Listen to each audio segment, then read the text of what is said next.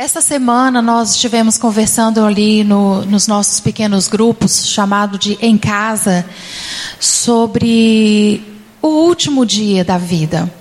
Especialmente aquele possível dia em que Jesus. Possível não no sentido de possibilidade, mas pensando na nossa geração, se nós iremos passar esse, o dia que Jesus virá. Compartilhei uma música que eu gosto muito, do Arautos do Rei que diz assim: Deus dizendo a Jesus: Eu já preparei a casa, eu já preparei a mesa, vai lá, vai lá que eu não aguento mais. Mais ou menos assim, né? Vai buscar aqueles que eu perdi e na cruz eu resgatei. Aprove o Senhor que eu esteja ainda na minha geração vendo esse grande, maravilhoso e honroso dia, eu preciso dizer a você que o ato mais sublime é a morte e a volta de Jesus. Não há nada, nada que eu possa temer, porque eu espero, Maranata, hora vem, Senhor Jesus. Eu, eu aguardo ardentemente esse dia e que o Senhor virá sobre as nuvens com grande poder e glória, e ele vem para levar a sua igreja, e eu vou subir. Eu vou subir. Se nessa noite você não tem a convicção de que você está pronto, não saia daqui. E nós vamos conversar um pouquinho. Eu quero dizer que eu vou me ater ao que está aqui no papel porque eu gostaria muito de concluir fielmente o que eu gostaria de, o que eu trouxe para compartilhar com os irmãos. Por que eu estou dizendo acerca disso? Porque existe uma coisa, existem várias, mas existe uma coisa que eu quero conversar nessa noite, que pode impedir você de estar com a lâmpada acesa e estar preparado. A igreja precisa estar pronta, porque é, é como se em algum lugar, Deus já fez um check-in para Jesus. Ele vai voltar. Ele não está voltando, assim diz o pastor Eduardo. Mas eu entendo que pelos sinais já foi dado um start. Prepare-se. A palavra de Deus diz: Louco, essa noite te pedirão a tua alma. O que você tem preparado? Para quem será? Prepare-se. Então, nós queremos conversar hoje à noite sobre uma coisa muito chata, que é como perdoar o imperdoável. E eu gostaria de orar mais uma vez. Senhor, nós te louvamos porque a tua palavra é viva como uma espada de dois gumes e na autoridade do nome de Jesus nós damos toda a liberdade para o Senhor falar aos nossos corações, para o Senhor ferir toda a nossa estrutura de orgulho, nosso medo, nossa dispersão nós pedimos que o Senhor se revele a cada um de nós aqui nessa noite de uma forma poderosa. Deus, nós não queremos sair daqui sem ouvir a tua voz e sermos tocados pelo teu espírito. Por isso nós te invocamos. Venha o teu reino. Venha o teu reino nesta noite. E faça, ó Deus, o que é teu. Em nome de Jesus. Amém. Eu gostaria de conversar sobre como perdoar o imperdoável. E eu vou começar pelas ofensas. Eu acho que talvez seja uma parte assim mais fácil conversar sobre as ofensas. Mas eu quero destacar nessa noite não só as macro ofensas, que eu chamaria daquelas coisas que são interditas na nossa vida, né? Uma traição assim gritante, algo que realmente tira o nosso chão. Mas eu também quero chamar a sua atenção, é, não só para essas tempestivas, né? Aquelas que vêm com trovões, com raios e com, com água, chuva, mas igualmente as silenciosas. Fábio Damasceno tem um livro que trabalha a questão do perdão, eu gosto muito dele, e ele fala assim: Nós não sabemos muito bem jogar nosso lixo fora. Ou melhor, perdão, nós sabemos, nós sabemos muito bem onde jogar nosso lixo fora. O problema é que muitas vezes, na vida psicológica, na vida dos relacionamentos, na troca, na convivência, nós não temos canais adequados para isso. Nós não aprendemos, não treinamos, não desenvolvemos métodos para jogar também o lixo da relação.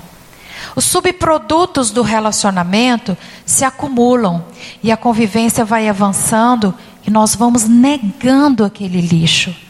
Às vezes usufruímos de um bom momento e a gente esquece. Quando acontece algo ruim, jogamos aquilo para um canto. E vamos acumulando, acumulando, e a convivência vai ficando insuportável.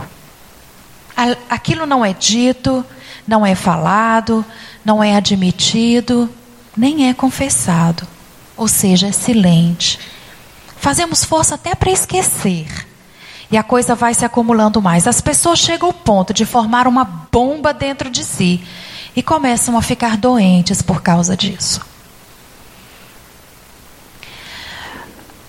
A gente vive um tempo em que isso aqui é uma grande verdade. Eu não sei na sua vida, mas a gente corre o risco de, nas nossas relações, nós vivemos essa experiência, não é verdade?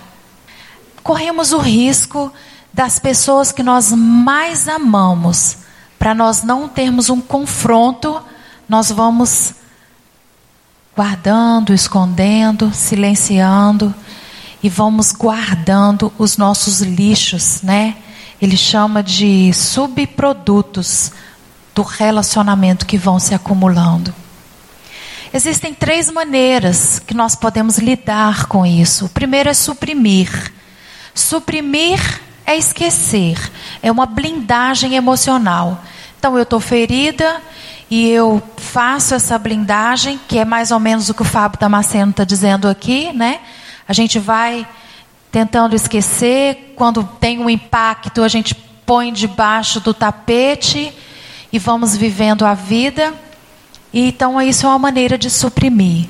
Como diz aquela, aquele cara lá que caiu na internet, nunca vi, não sei do que você está falando. Mas aquilo está corroendo aqui dentro. Uma outra forma é reprimir. Reprimir é você guardar. Né? Você guarda e você esconde na alma. Né? Aquela situação que, como ele diz, chega um momento você vira uma bomba atômica. Às vezes nem tem mais conserto a relação. Está tão ferida que desanda. Não tem como, tem um abismo relacional. Porque você vai guardando, guardando, e aquilo vai virando uma doença.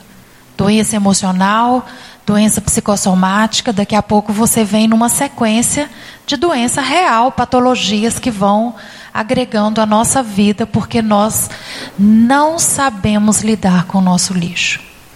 E a terceira situação é confessar a Deus. Então nós temos como suprimir, como reprimir e confessar a Deus.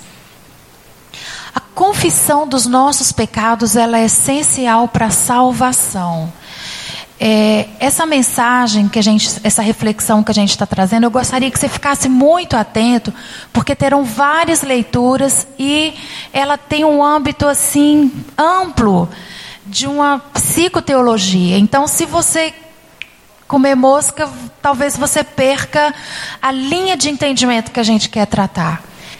A confissão dos nossos pecados é essencial para a nossa salvação. Confissão a Deus. Nós estamos falando de confissão a Deus.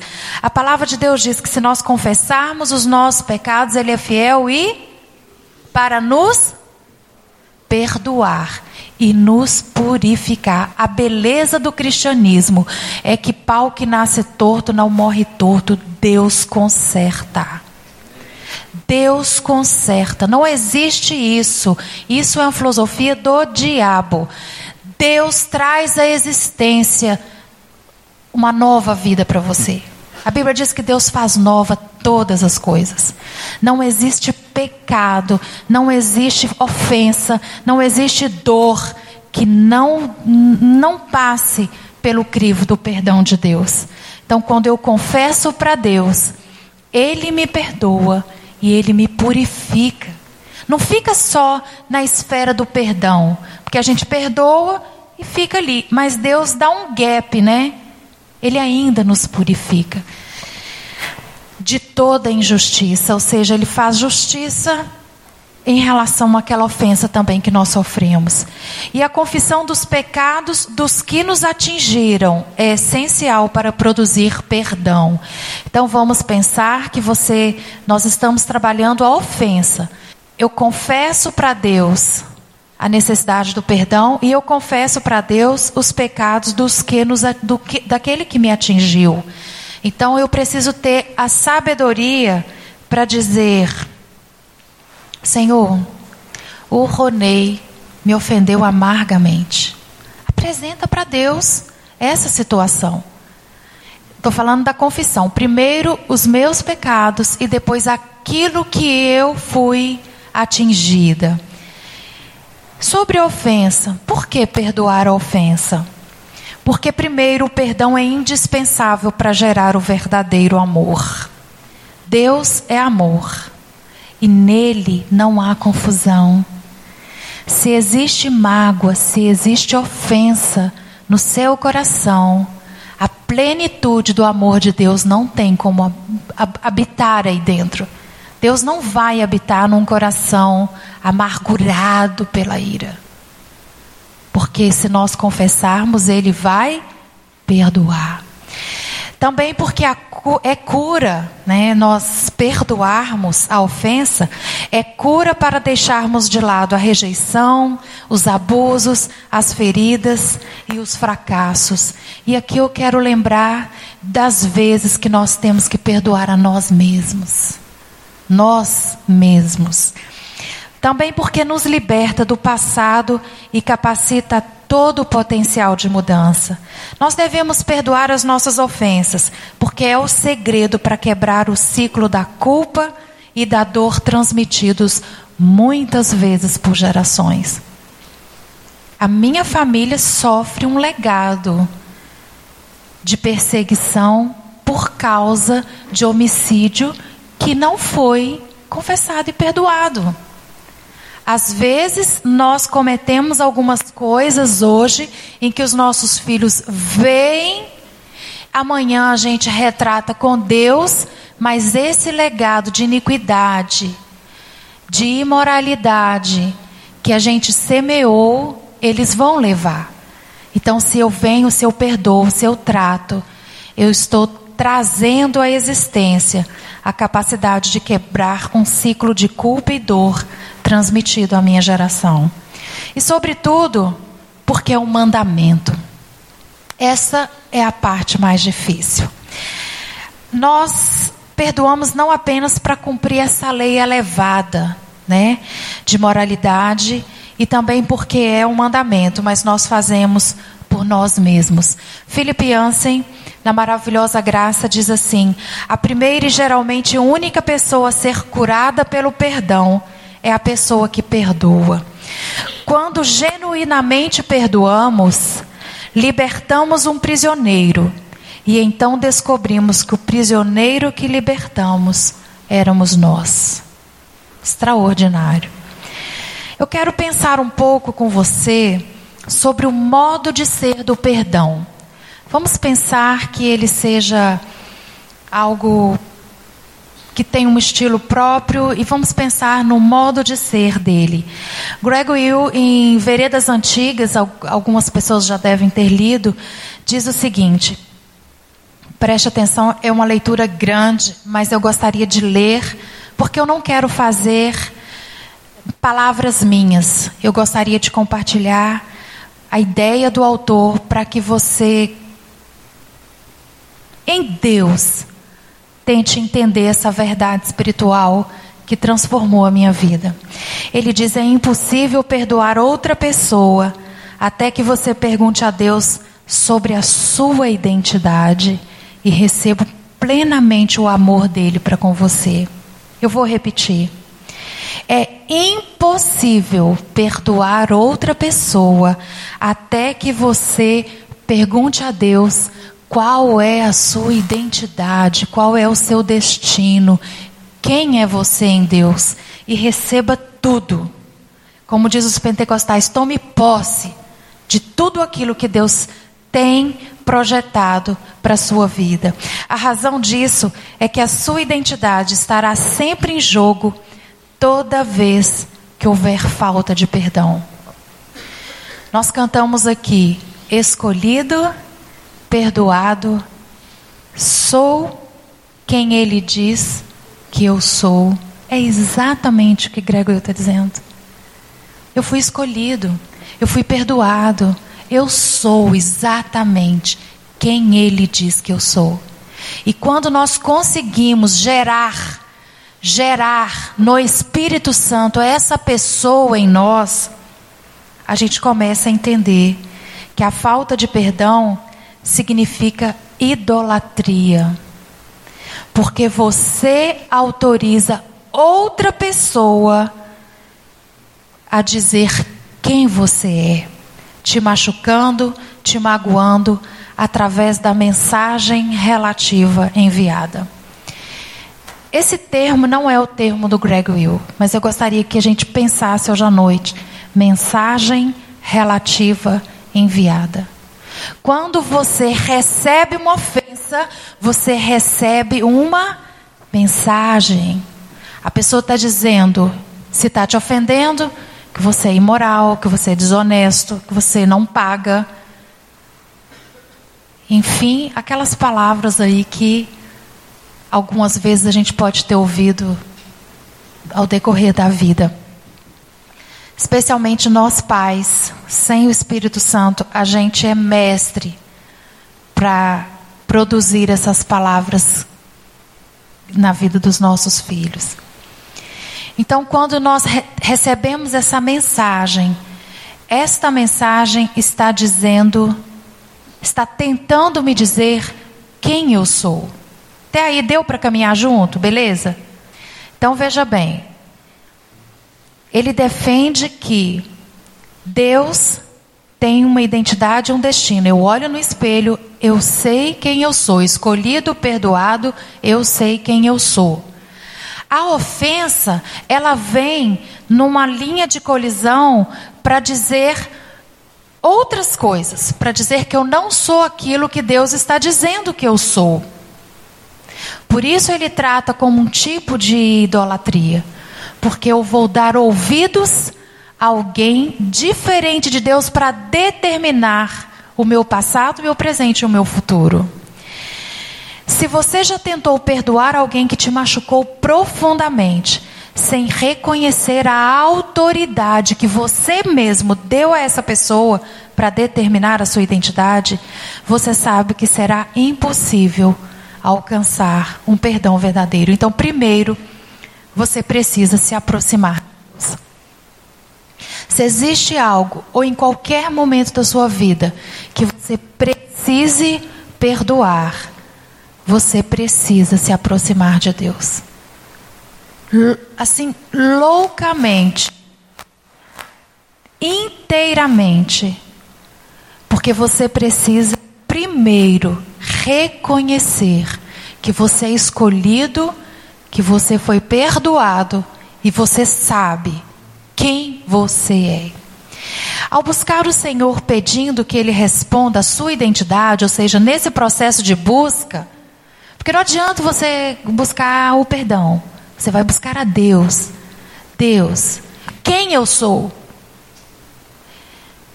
Às vezes as pessoas nos ferem com verdades. Eu preciso fazer os ajustes. Mas nós estamos falando agora de uma ofensa legítima. Antes de eu tratar qualquer ofensa, eu preciso me aproximar de Deus. Eu, eu preciso responder para mim mesma quem eu sou a despeito daquilo que estão falando de mim. Então, ao buscar o Senhor, você revoga a autoridade que deu inconscientemente a outra pessoa para que ela determinasse a sua identidade. Isso anulará o sentimento de amargura, de, o, o ressentimento, a amargura e a cobrança, que são três comportamentos de vingança. Então, quando eu descubro em Deus quem sou, há um processo de cura dentro de mim que Deus já vai tratando esse lixo da amargura, esse ressentimento, né, esse desejo de, de cobrar, né? E, e, isso vai anular, inclusive, o medo, né? O medo e toda a estrutura de orgulho que nos amarra, que amarra o seu coração, o meu coração, e bloqueia a abertura para a verdade, para o perdão. Pensa comigo, eu não estou ainda tratando o problema, eu estou buscando ouvir de Deus o que Ele tem a me dizer a despeito daquilo ali. Então eu quero pensar contigo nessa noite. Então nós pensamos aqui sobre o modo de ser. Por que eu chamei de modo de ser? Porque aquilo que vai trabalhar aquilo que eu sou em Deus. Como eu sou, a pessoa que eu sou, como eu me vejo, como eu me entrego, como eu me relaciono com Deus, está diretamente ligado com o meu estilo de vida do perdão. Então, falamos um pouco da ofensa, falamos do modo de ser do perdão, que vai passar pela nossa identidade, vai passar por quem eu sou, como eu vou lidar com ele. Depende de como eu sou. E aí eu quero falar para você então um pouco sobre o perdão e o livre-arbítrio. Mateus 6,12 diz, quando, quando Jesus está fazendo o sermão do monte, é, ele está nos ensinando como orar, né? O pastor sempre fala que essa oração, ela não foi necessariamente Jesus fazendo a Deus, mas uma maneira de dar o exemplo, de nos ensinar. Vocês, quando orarem, orem assim. E ele coloca: e perdoa as nossas dívidas, assim como nós temos perdoado aos nossos devedores. João 20, 23. Eu tenho uma versão do Almeida revista e atualizada, que me dói na alma.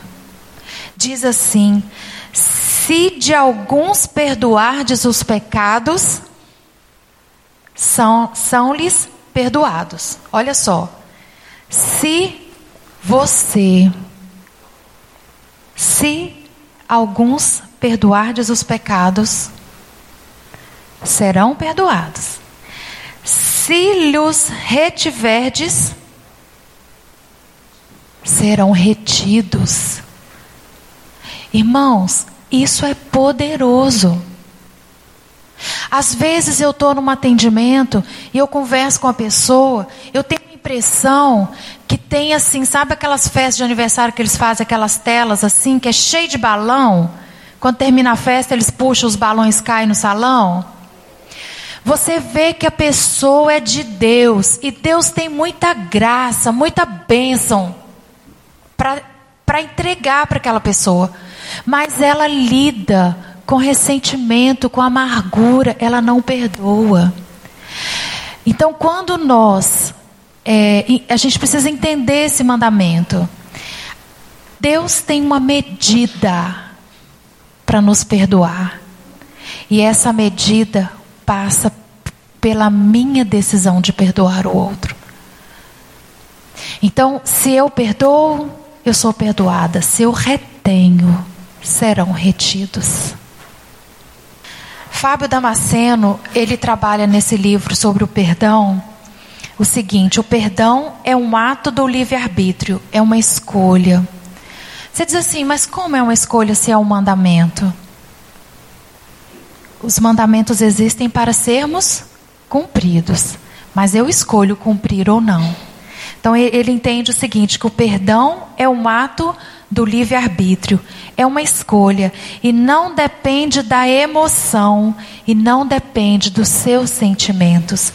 Às vezes a gente pensa que a área emocional é um termômetro para liberar o perdão. O dia que o Espírito Santo me tocar, o dia que o Senhor falar o meu coração, o dia que eu tiver um dom de misericórdia, eu perdoo não passa pela minha emoção, também não passa pela, pela razão. Né? Não consigo entender o que o Daniel me fez. Sinceramente, o dia que, que isso entrar na minha cabeça, que eu entender, eu acho que eu vou conseguir liberar perdão para ele. Enquanto eu não entender, eu não consigo, eu fico travado. Irmãos, pecaminoso. Não passa pela raiz da razão, nem da emoção e nem da vontade. Eu vou esperar sentir vontade. Eu vou esperar um momento. Você vai morrer sem fazê-lo. Jesus mandou você perdoar. E quando você escolhe o caminho da amargura e do ressentimento, você não está crendo que o Senhor vai exercer juízo. Às vezes parece tardio. Não está crendo no pleno, perfeito e absoluto juízo divino. Portanto, não perdoar é desobediência a Deus. É uma rebelião. Eu perdoo porque o Senhor fará justiça. Você fica cobrando dentro de você, fica vigiando, acompanhando a vida alheia, se amargurando dia após dia, querendo bancar o juiz do outro, sem competência para tal. E Romanos 2:1 diz: "Portanto, você que julga os outros é indesculpável, pois está condenando a si mesmo naquilo em que julga, visto que você pratica as mesmas coisas." Então, quando nós não escolhemos o perdão, nós estamos declarando uma incredulidade. Nós estamos deixando a entender que Deus não fará justiça, que Deus não vai advogar a minha causa. A palavra de Deus diz que pela manhã eu te entrego a minha causa e durante o dia eu espero em ti. Se existe uma causa que você precisa perdoar, aproxime-se de Deus, entregue ela para Deus e reconheça que Ele é o justo juiz e que Ele fará justiça em seu favor. Então, quando você e eu, quando nós escolhemos o caminho do perdão, então dizemos: Senhor, tua é a vingança. E o Senhor responde em Deuteronômio 32, 35: Minha é a vingança e a recompensa. Quando estamos sendo perseguidos, afrontados, eu me aproximo de Deus, eu reconheço quem eu sou nele. E aí a gente vai seguir.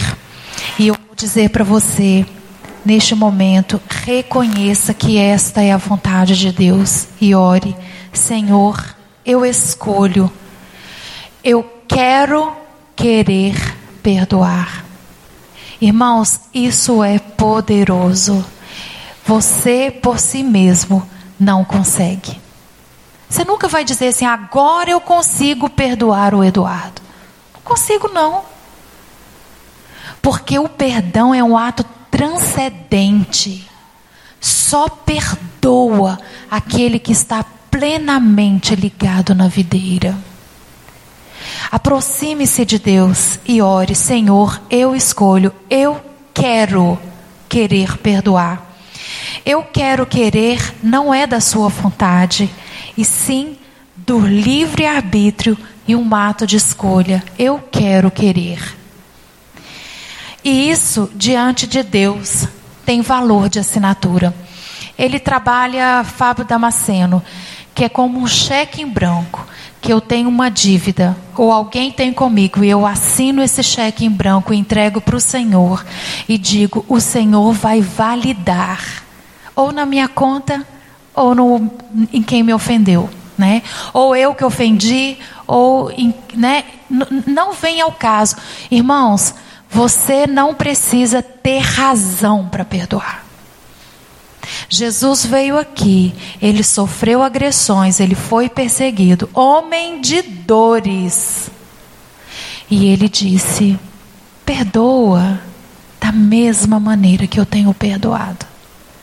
Nós não temos que estar errados para perdoar. E nem, estamos, nem temos que estar certo. O perdão não foi escrito para aqueles que têm a, a razão ou a verdade.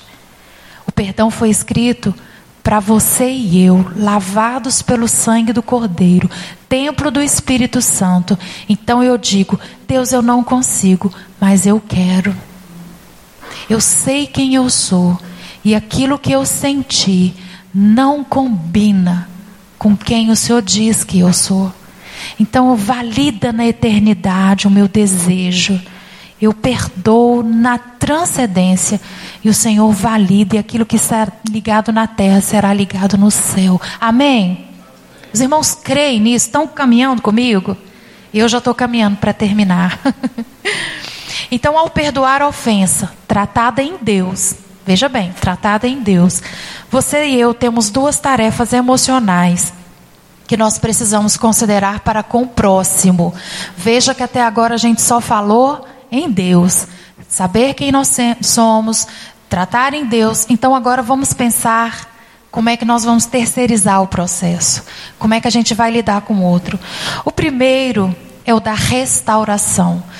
Os dois existem três processos: da confissão, que é a Deus, da restauração e da restituição. O que, que seria restauração? Está lá em Mateus 5, 24, se vocês quiserem colocar aí. Portanto, se você estiver apresentando sua oferta diante do altar e ali se lembrar de que seu irmão tem algo contra você, deixe sua oferta ali, diante do altar, e vá primeiro, o quê? Reconciliar. Irmãos, um ritual vazio é o meu coração ferido por falta de perdão e eu venho aqui adorar a Deus. Então a palavra diz: deixe aqui a sua oferta, vai lá reconciliar com seu irmão e volta. Muito extraordinário. Volta e apresente a sua oferta. O que seria essa restauração? Veja bem, existem situações que nós resolvemos só em Deus. Às vezes é um pecado pessoal, é um erro meu que atingiu a mim. Ou às vezes atingiu alguém que a pessoa nem tomou consciência. Está resolvido em Deus? Está resolvido. A gente trabalha com muitas situações que resolve aqui, no, no nosso encontro. Então vamos orar, você confessa o perdão, encerrou ali, acabou. Está resolvido.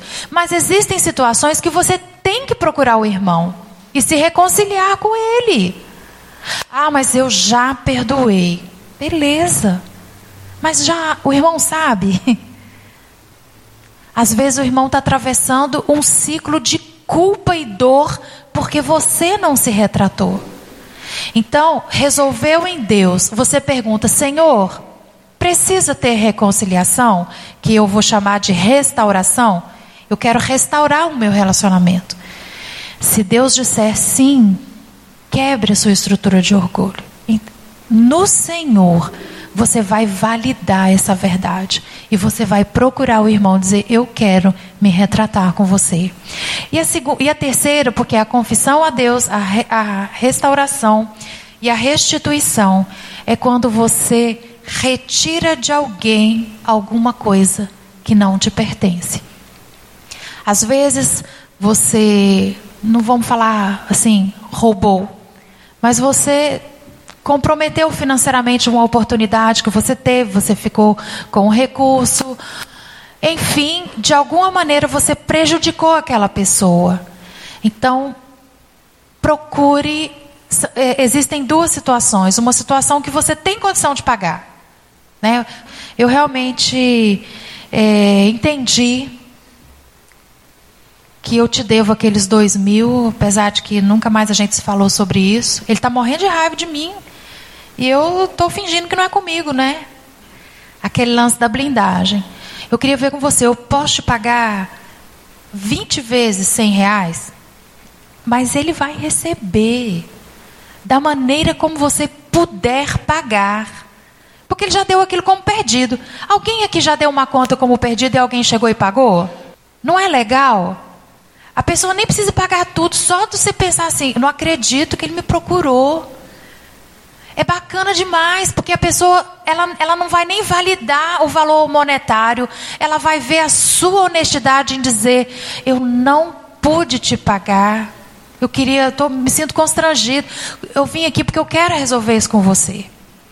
Agora, existe situação que é impossível. É um dinheiro. Gente, foi um dinheiro que eu nunca mais vou ter. A pessoa morreu. Eu não sei o quê. Sabe o que você pode fazer em Deus? Uma oferta de amor. E se você abrir seu coração para essa oferta de amor, Deus vai te falar o dia e a hora. Você vai estar sentado em qualquer, aqui na igreja ou em qualquer lugar e você vai receber um comissionamento de Deus de abençoar aquela vida. Porque Deus vai levar você, aquele pouco que você vai dar, vai mover a transcendência. Isso eu chamo de uma oferta espiritual. É a oferta da viúva pobre. Né, que você dá aquele dinheirinho e com aquele dinheiro ele vai gerar salvação, cura, sabe? Mas não é assim, a primeira oportunidade que eu tiver, não, você vai entregar para Deus. Senhor, eu não tenho como pagar isso aqui. É do meu passado, o meu passado sem ti, uma vida que eu vivi de perversidade, de abandono da tua palavra.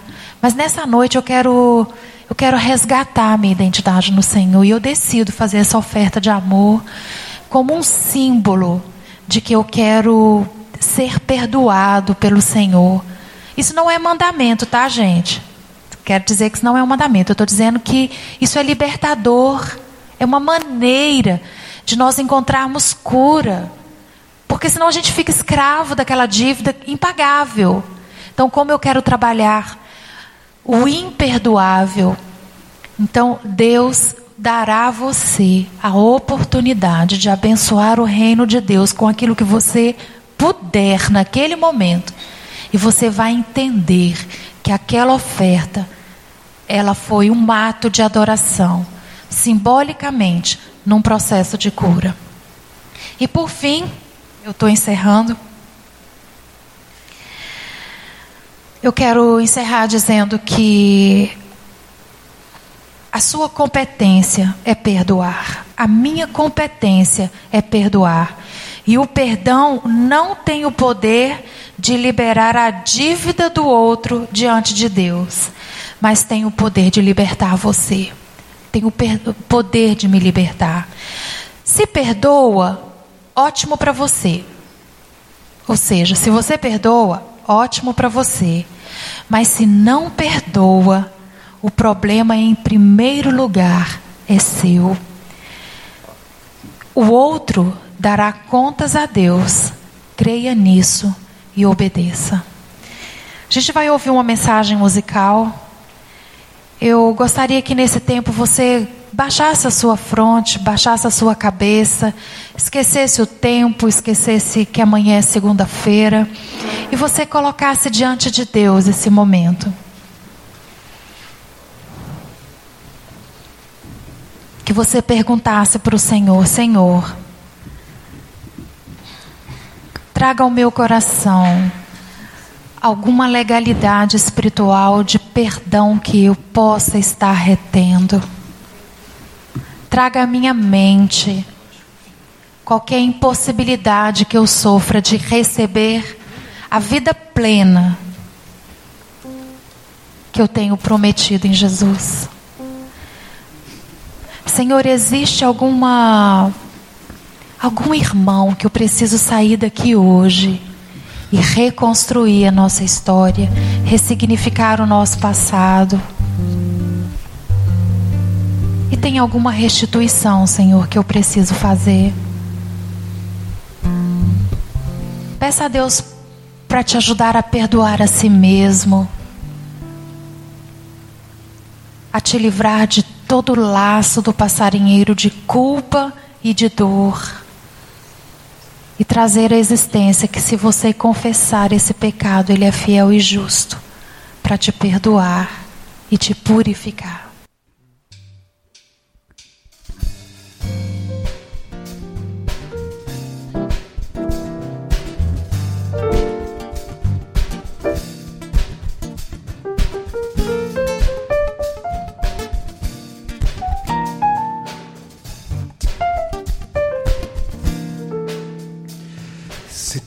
ajoelhar no milho.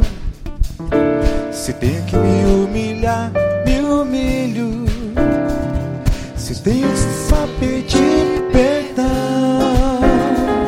Se tenho só que estender a mão. Dependo só do teu perdão, perdoa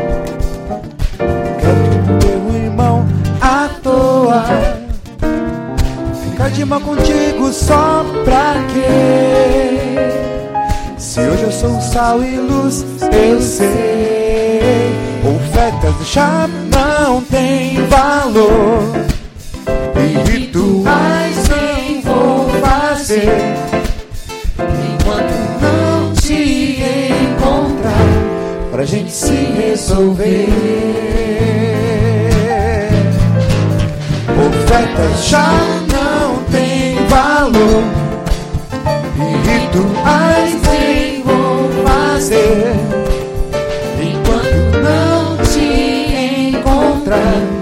pra gente se resolver.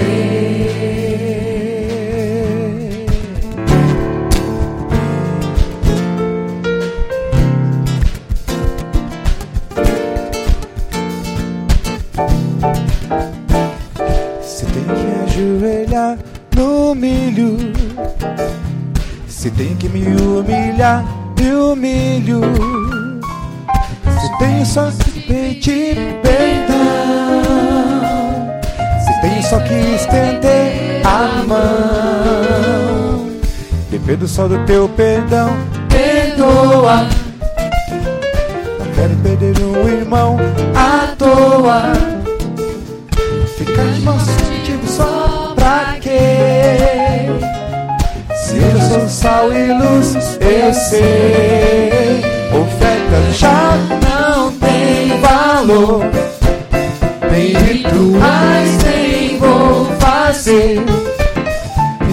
Enquanto não te encontrar, pra gente se resolver. Ofertas já não tem valor E rituais nem vou fazer Enquanto não te encontrar Pra gente se resolver Muito joia, né? Eu quero convidar vocês a se colocar de pé e a gente vai estar orando nesse momento. Senhor, esse é o dia em que os teus filhos vêm aqui para decidir que querem perdoar.